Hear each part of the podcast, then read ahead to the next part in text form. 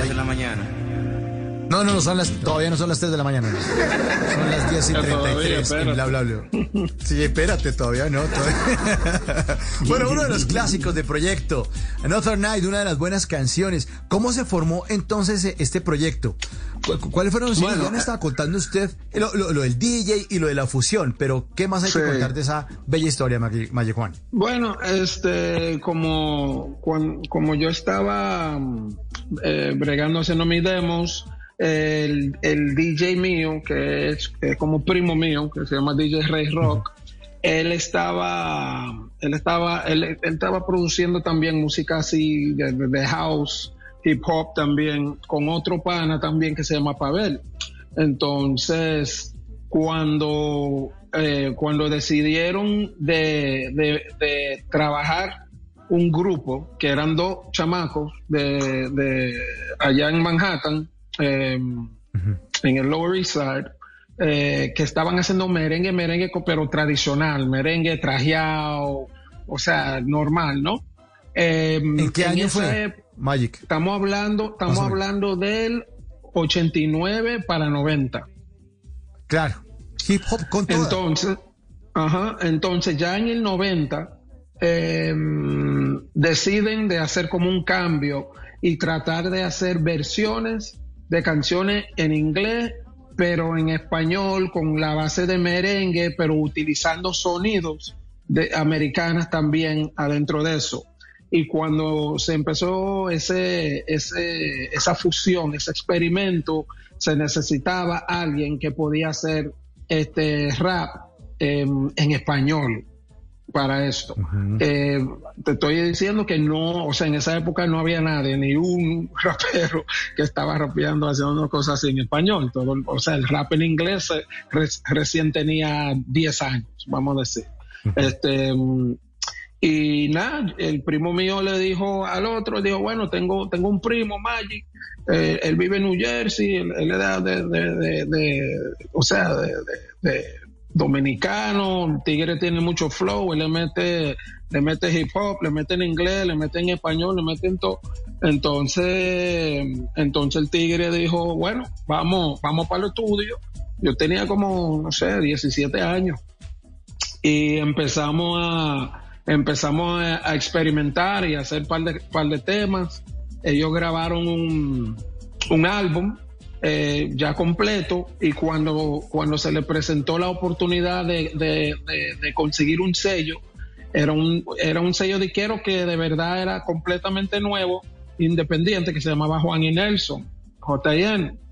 Y ellos son los que escucharon el álbum y dijeron, esto todo está súper interesante, pero el que está haciendo el pedacito de rap en esa canción, ¿quién es? Entonces ahí fue que le dijeron, no, ese es Magic Juan, tal y tal, y esto y esto, pero no es parte del grupo. O sea, yo lo que entré fue a hacer par de invitaciones de, ocho barritas, em, o sea, como ocho compases en un tema y en otro, y después de ahí grabaron su álbum. Ellos son los que dijeron, yo creo que le debemos dar una canción completa a ese man porque tiene como algo, tiene un flow, tiene algo diferente y aunque yo no estaba firmado ni con el grupo ni con ellos, em, o sea, se hizo, o sea, me invitaron para el estudio de nuevo y ahí fue que, que escribí mi primera canción en español y eso fue Brinca.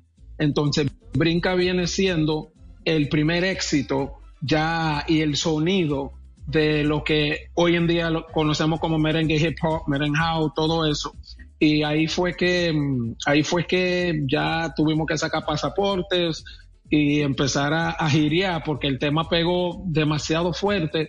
O sea, empezó por Puerto Rico, de ahí para Santo Domingo, de ahí para España, de ahí para Ecuador, Ecuador para Colombia, entonces para México, entonces regresó a los Estados Unidos y, así fue. Em, y, o sea, y yo todavía era básicamente como un feature, porque el álbum sale y solo, hay, solo había, y estamos hablando de una época de cassette y vinil. y en, el vinil y de todo, este, solo había una fotico atrás de mí. Pero el único video del álbum era mi canción, porque era, era la canción que, o sea, era el palo, ¿no? Y después dijeron, bueno, vamos a hacer otro tema y, y, me recuerdo que cada vez que nosotros estábamos viajando, la gente escuchaban brinca y, nos decían, wow, ese brinca, wow, ustedes están pegados, están pegados, wow. Y yo dije, bueno, déjame escribir una canción que se llama Está pegado, para seguir pegado, mi gente, porque yo creo que, yo creo que esa es la clave. Y entonces, entonces así fue, así fue. Y de ahí salimos con Está pegado, fue hasta más grande que brinca, o sea, la locura. Y entonces ya grabamos el álbum de nuevo, el nuevo álbum, que era el álbum número 2, em, In the House. Y otra vez graban el álbum completo y al final la, misma gente del sello dijeron, oye, está súper bien el álbum, pero ¿cómo es posible que, que Magic, el que tiene los dos éxitos, solo tiene un tema en el álbum? ¿Por qué no hacen otro tema con él? Y habían discusiones y cosas así porque que yo no, porque yo no firmaba directo con el grupo, porque yo dije, si voy a firmar, yo firmo con el sello porque ya yo tenía conocimiento de, del negocio de la música, vamos a decir. Claro. Entonces, entonces, de verdad, eso había un poquito de, de, problemitas ahí desde un principio, por eso. Eh, el sello y yo decidimos de hacer el arreglo eh, directo y el grupo, o sea, los muchachos que estaban encargados, los managers, Poppy, Nelson, Pavel, dijeron, ok, bueno, vamos a hacer una canción más y la última canción y segunda canción, la que me dieron, se llama El Tiburón. Entonces. El tiburón. Ay, no. El tiburón. Nada más. nada más, y nada menos que el tiburón, papi. Aquí está el tiburón.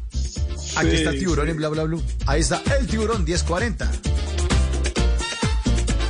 En las noches la única que no se cansa es la lengua. Por eso, de lunes a jueves a las 10 de la noche empieza Bla Bla Blue con invitados de lujo. Aquí está, Quinito, Quinito, su amigo, su amigo. Los saluda Buxi, soy Yuri Buenaventura. Los saluda Orlando Duque, clavadista.